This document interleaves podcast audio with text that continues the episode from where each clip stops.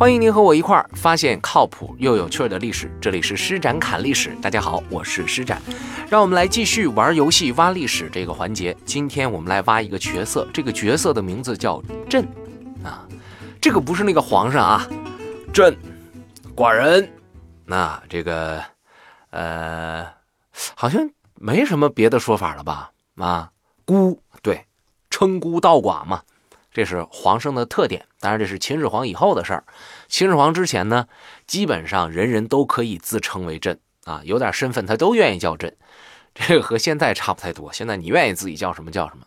但是秦始皇之后啊，说这事儿不行，只有我自己能叫朕。那我们今天说的这个，既然这个朕不是皇上，那它是什么呢？它是一种毒鸟啊。我们在游戏当中的角色呢，也是善于使毒。那么，为什么鸩会是毒鸟？这个鸩又到底是哪样一种鸟呢？说实话，我在看到相关的资料之前，我一直以为这东西是传说当中的东西啊。我们去网上去查，也发现它这上面写了，这是汉族神话传说当中的一种鸟。可是呢？在我们去看中国古代的那些典籍资料里面，你会发现呢，尽管在很多不太靠谱的文章里边写了它，可在很多靠谱的书籍里边也有关于镇鸟的介绍，这就让你有一点懵，有一点纳闷说这东西到底存不存在呢？谁都不好说，因为据记述说这种鸟现在已经绝种了，已经很久很久没有人见过它了，最起码说在记载上、文献记录上是没有了。那么过去它是一个什么样子呢？今天我们就怀着一个学习的心态，来和大家一块儿去了解了解，在我国古代典籍当中所记录的这个镇，那到底是一个什么样子？其实，在《山海经》《淮南子》《广雅》当中都有关于镇的记录啊。呃，它什么样呢？大概说呢，就比鹰稍微大点儿啊，跟雕或者猫头鹰的大小相似。羽毛很有特点，是紫黑色的，脖子比较长，它那个嘴儿啊，那个尖嘴儿是红的啊。而且呢，这个鸟呢，神奇就神奇在，古人就意识到它很不一样，于是给它的命名也和别的鸟不同。雄鸟公的叫运日，雌鸟母的叫阴邪。哎，说是南方还有人把这种东西叫同利鸟啊。那么中国人是从什么时候开始认识到这种鸟，呃，有毒性并且很神奇的呢？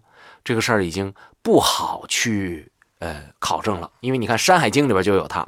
只是人们在传说当中讲说这个镇鸟有毒，为啥有毒呢？不是说它自己有毒，是因为它专门吃毒蛇，毒蛇的毒性渗透到了这个鸟的每个器官里边，啊。不光是它的这个器官有毒，内脏有毒，它的肌肉也有毒，甚至连它的嘴尖儿，连它的羽毛都有毒。毒到啥程度？据说鸩这种鸟一飞过，啊，鸟都有一个特点嘛，飞的时候它有时候它就排便便。啊，呃，养过鸽子的朋友可能知道，啊，那个鸽子要想要便便的时候，经常唰就就跟那个空投炸弹似的，就啪就落在那儿了。啊，白白的一块你说你也没办法，因为鸟嘛，你也没有办法要求它们。说这是普通的鸟，但是朕的这个便便如果在空中飞过，啪，掉在石头上，那个石头就会被腐蚀的像泥巴一样。那朋友们，我们可以想想，万一这种东西，这个鸟的这个粪便掉在了人的身上会怎样？啊，即便没掉在人的身上，掉到花花草草上也不合适吗？是吧？或者你新买一个豪车，用尽自己大半辈子的时间买一豪车啊，开出去刚要威风一番，啪飞过一头镇鸟，嗯，落下一滩难得一见的镇屎，这就惨了。所以说这个毒是真是挺多，我现在也慢慢理解它之所以会失传的原因，就是太大的危险性了，看到它肯定要弄死它。这是讲它的粪便，当然不只是粪便有毒，说镇鸟的这个毒性啊。也体现在它的这个生活的空间当中。据说镇鸟的巢底下数十步之内都是寸草不生的，这种毒很大。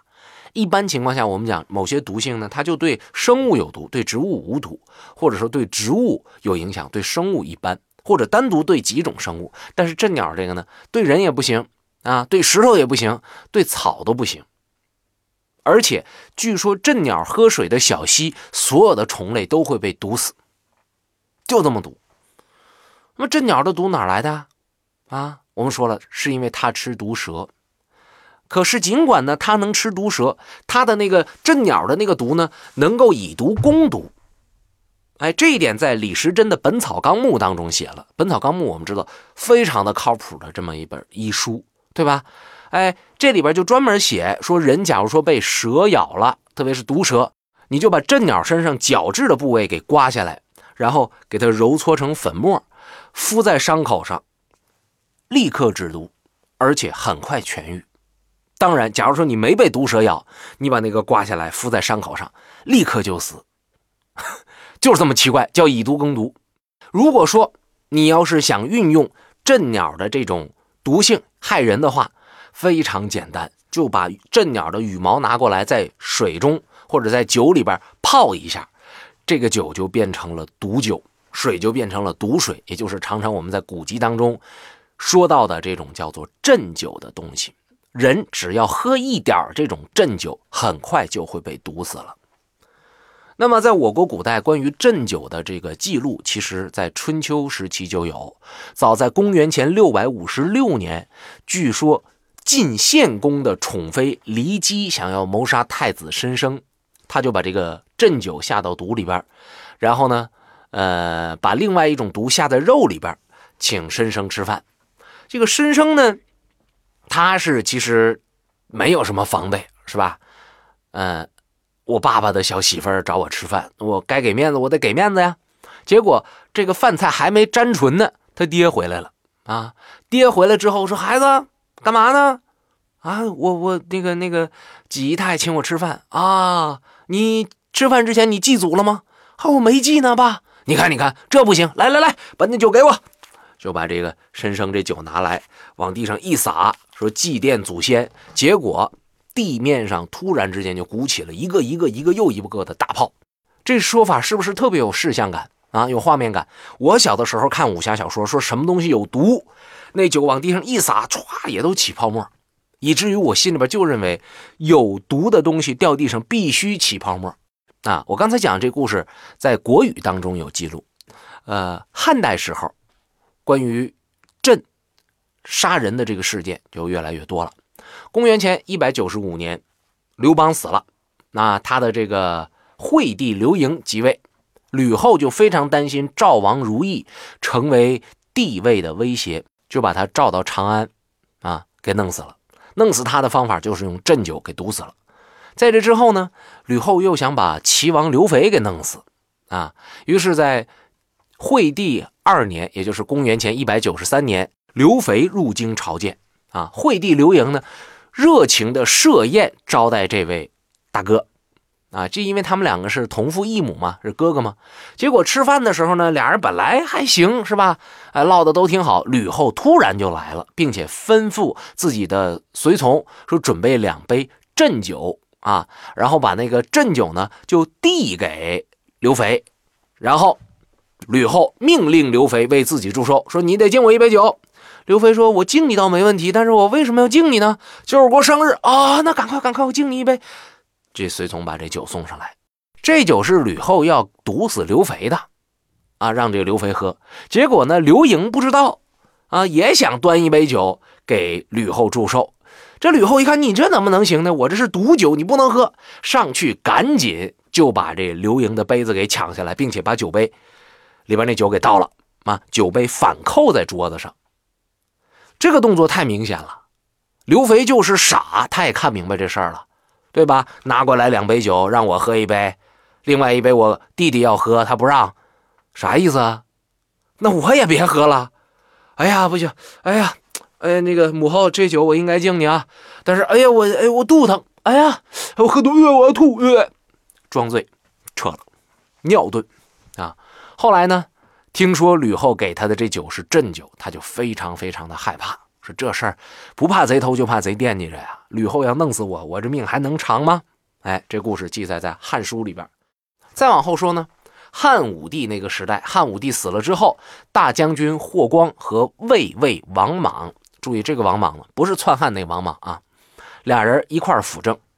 武帝当时有一个遗诏，要封霍光等三人为大官这三人里边就不包括王莽。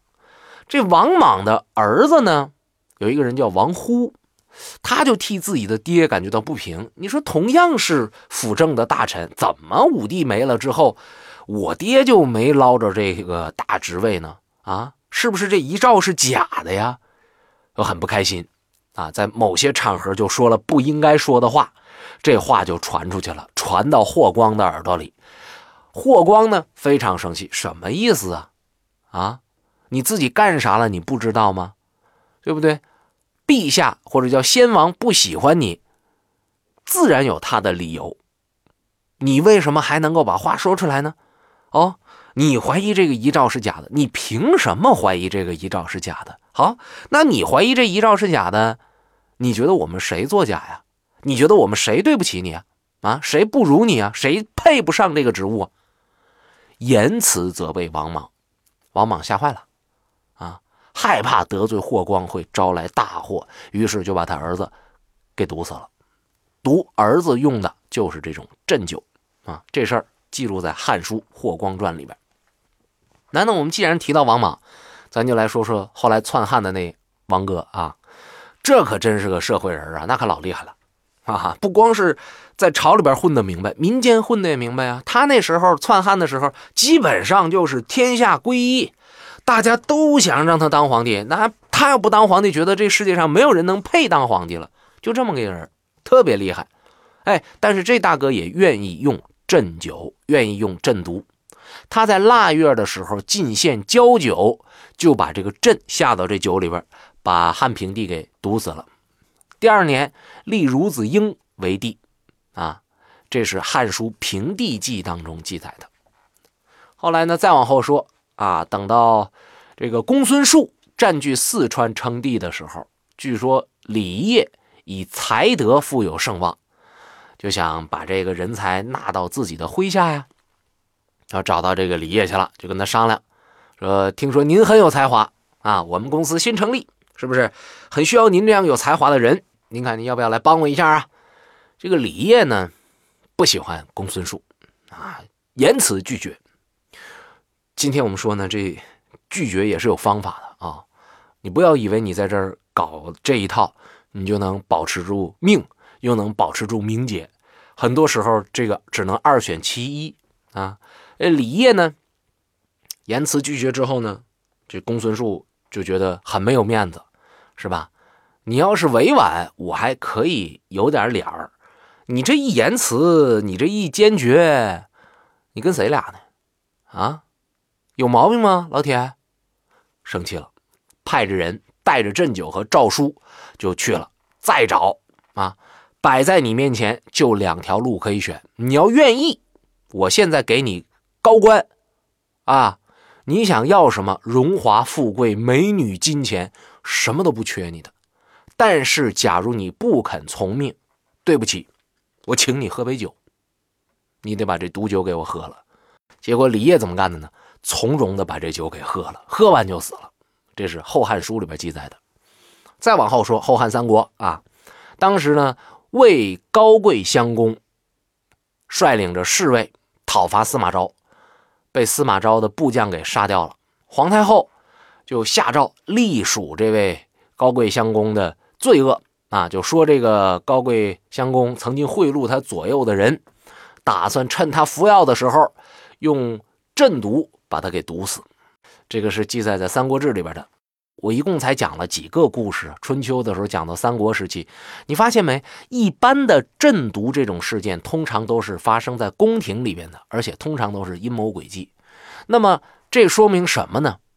说明鸩毒其一。一定是非常好使的。其二，鸩毒肯定不容易得到。其三，鸩毒的发毒时间一定非常的短。啊，东汉有这么一个人说了，就是鸩毒说什么呢？说未入肠胃已绝咽喉，就是你沾上就要死。啊，中毒这么迅速，我估计啊。武侠小说里边一弄就什么有解药啊，那个等谁谁谁送来解药，来不及，重症毒真的来不及。比如说五代的时候啊，南唐列祖对老臣周本不放心，于是就在一次宴会当中，在酒里边下了鸩毒，想让周本喝。周本这时候啊，他对这个皇上也不太相信啊。其实这个感觉是相互的，他呢非常警觉。啊，我就觉着你找我没啥好事哎，所以喝酒的时候非常的谨慎，哎，这杯特别的酒我就不喝。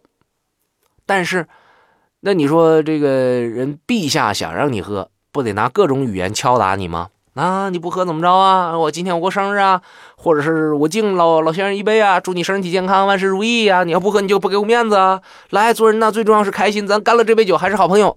对不对？感情深一口闷，感情浅你放这儿。哎，你说咱俩是不是有点得掰扯掰扯，对吧？一边是劝，一边是就不喝。劝到激烈的时候，周本找了一个借口啊，把旁边的杯子拿过来，是空杯啊，梆往桌上一蹲，然后把皇上给的那毒酒倒在这杯子里了，咵俩杯一举，说：“陛下，你说的对。”忒他妈对了，来，咱把这干了，算我错了。举过去就让皇上喝，这家给皇上吓得喝是不喝啊？喝是不喝？你喝死定了！螳螂捕蝉，黄雀在后，鹤蚌相争，渔翁得利，对不对？你说你死了，你你做这些努力干嘛？你何苦来的呢？那我这位置不就便宜我儿子了吗？我这陛下我还没当够呢。很纠结，但是你说你不喝，人家周本可以说了，你刚才说我对你瞧不起，我你刚才说我不尊重你，那么作为一个老臣，你一个小兔崽子，你对得起我吗？这话他也接不住，怎么办？这事儿就僵在这儿了啊！在座陪聊的那些大臣们也都傻了，因为这个形势是非常清晰的，就想弄死周本。大臣们心知肚明，一看事儿僵到这种程度。怎么办？没咒念了。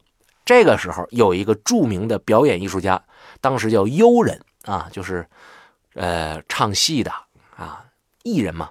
这个人叫申建高啊，他呢一直在表演节目，而且他算是陛下的心腹啊。一看这个场景就明白了，这僵局打不破了，他就假借跳舞助兴的名义，就冲过来，一把掠过这个陛下手里边这杯酒。回头呢，又把周本那个半杯酒也拿过来了。哎，两位，今天我为大家送上的舞蹈跳过跳过，我就渴了，我可以把它喝了吗？来，喝您一个，滋喽一口。来，再喝陛下一杯，滋喽又一口。喝了之后，把杯子往兜里一揣，嗯，爽。二位继续，大家再见，朋友们，这位的朋友们，他就撤了。这算是把这围给解了。周本捡条命。南唐列祖，这是把这个事儿给混过去了。混过去之后啊，表面上起码继续歌舞升平，然后赶紧派着自己的亲信，带着最好的解药去救这个申建高去。